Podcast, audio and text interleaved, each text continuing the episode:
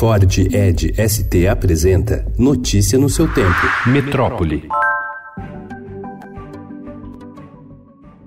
Corrupção, formação de quadrilha, trabalho escravo, violência, grilagem, roubo de madeira. O desmatamento da Amazônia se insere em um conjunto de crimes que vai muito além do ambiental e envolve custos e ganhos milionários. Ao contrário do que alega o governo Bolsonaro de que o motor do desmatamento da Amazônia é a pobreza de sua população, que sem alternativa econômica recorreria ao corte da floresta, investigações da Força Tarefa Amazônia do Ministério Público Federal demonstram que há elaboradas organizações criminosas por trás do problema. Nesse processo, as queimadas são apenas a sua face mais visível.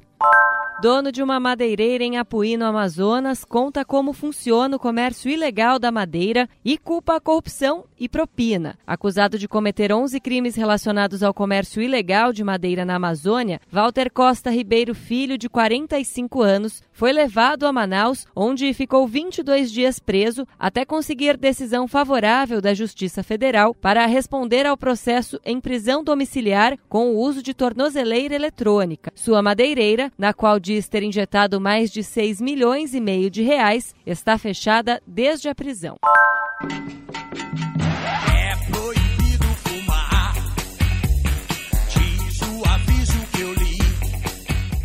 O prefeito de São Paulo, Bruno Covas, sancionou ontem a lei que proíbe fumar nos 107 parques públicos municipais. A restrição vale para cigarros, cigarrilhas, charutos, cachimbos, narguiles e quaisquer outros produtos fumígenos derivados ou não do tabaco. É prevista multa de 500 reais para quem for flagrado fumando e de 1.000 reais em caso de reincidência. A fiscalização será feita por agentes da Secretaria do Verde com o apoio da Guarda Civil Metropolitana. A lei será regulamentada implementada em 60 dias, prazo que vale também para colocar placas com o aviso de proibição.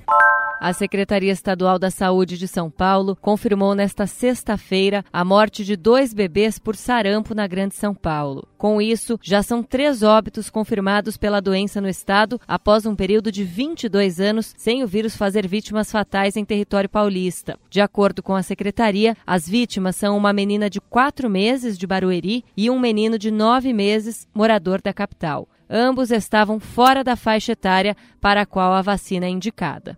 Notícia no seu tempo. É um oferecimento de Ford Edge ST, o SUV que coloca performance na sua rotina até na hora de você se informar.